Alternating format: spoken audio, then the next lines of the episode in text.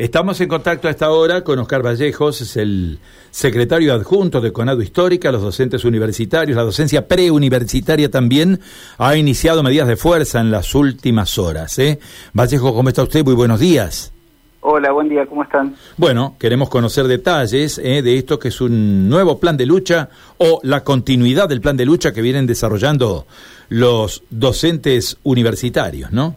Así es, efectivamente, es continuidad en la medida en que no hemos podido arreglar en todo este tramo la situación de nuestros salarios. Desde el mes de enero al mes de junio, que recién ahora vamos a cobrar una recomposición, hemos estado por debajo de la inflación y que nosotros hacemos la cuenta, no tenemos memoria de haber estado tan desfasado respecto a la inflación. Fíjese que en mayo la inflación acumulada fue del 29,3% y nosotros solamente obtuvimos el 13% de eh, aumento salarial para todo ese periodo. Y cuando obtengamos ahora el de junio, vamos a seguir estando por debajo de la inflación porque ahí recién se junta 29% y la inflación fue a mayo el 29%. Así que en junio también vamos a estar por debajo de la inflación.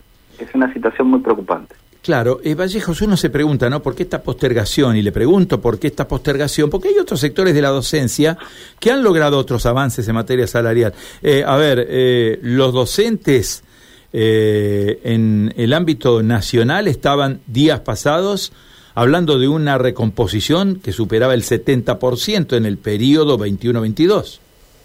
Exactamente, mire, ese mismo gremio, esa misma federación que es CETERA, firmó con nosotros el 41% y al otro día fue y luchó por el 70%.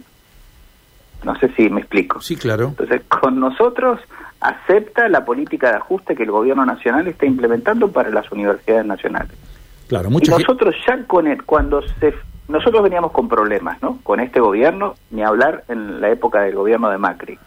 Pero veníamos con problemas de atraso salarial. Ahora, cuando se firma el acuerdo el acuerdo con el Fondo Monetario Internacional, nosotros sabíamos perfectamente que eso iba a agravar la situación nuestra, porque una de las críticas más importantes del Fondo Monetario Internacional al modo en que la sociedad argentina ha procesado la educación universitaria es que no puede concebir que haya una educación universitaria pública, gratuita y de ingreso masivo. En el resto de, las de, de las sociedades, la educación universitaria es paga. El caso más extremo es Chile, digamos. Pero también pasa lo mismo en, en Brasil, ni hablar en Estados Unidos. Entonces, eh, el, el, Fondo Monetario viene claramente a direccionar políticas de ajuste en la universidad, que desde el punto de vista de la, de, la concepción del fondo, digamos, es un gasto al que el Estado no tiene que, que, seguir eh, sosteniendo. ¿no? Claro. Eh, eh, ustedes, este, evidentemente, no tienen otro camino que no ser de la lucha, ¿no? Para poder reivindicar todo esto que los docentes universitarios vienen reclamando desde hace tanto tiempo, ¿no? Es una, lucha histórica la de ustedes, ¿no? Una lucha histórica y, lo que nosotros estamos planteando es esto. Cuando se conforma la paritaria, nosotros estamos divididos por razones históricas en distintas organizaciones gremiales. Pero cuando nosotros vemos la cantidad de docentes que hemos rechazado el acuerdo, tenemos más del 50% de la representación gremial que ha rechazado el acuerdo.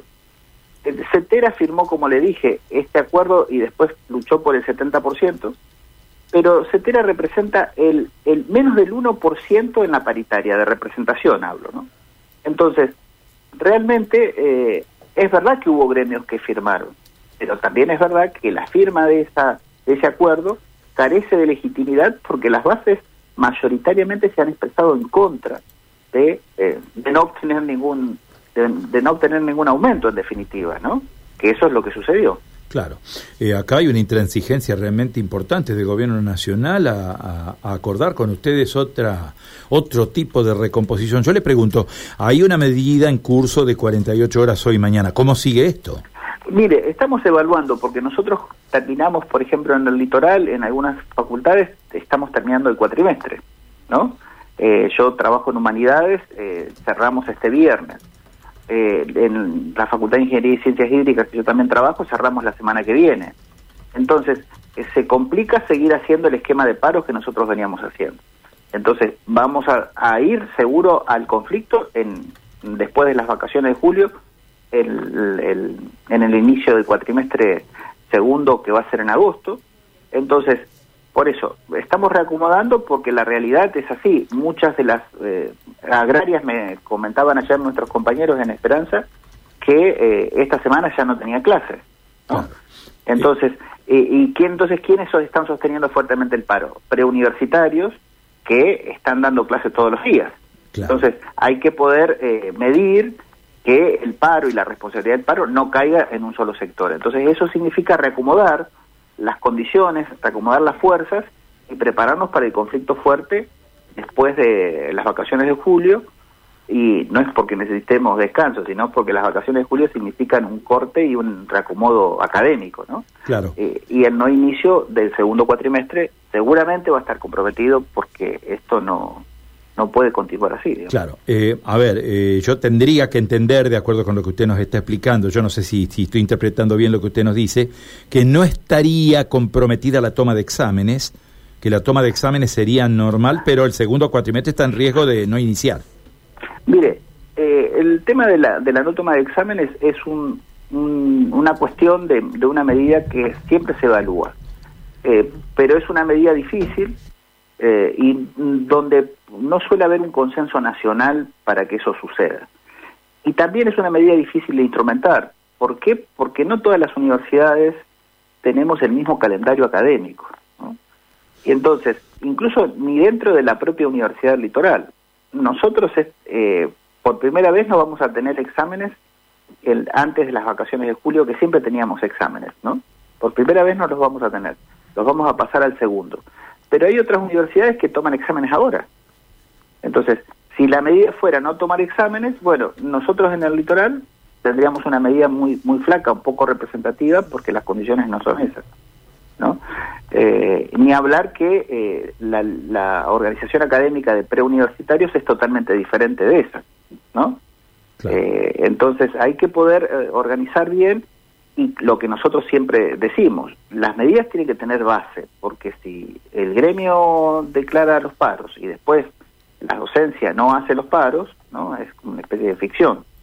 Entonces, los paros tienen que tener base, tienen que tener un alto nivel de adhesión, se trabaja mucho para eso, pero porque hay una gran base que está ya dispuesta a parar. Y después se, se conversa con el resto de los docentes y las docentes que todavía no se han sumado a que se sumen, a que se comprometan, porque después los beneficios que se obtienen del, de la lucha son beneficios para todos y para todas, ¿no?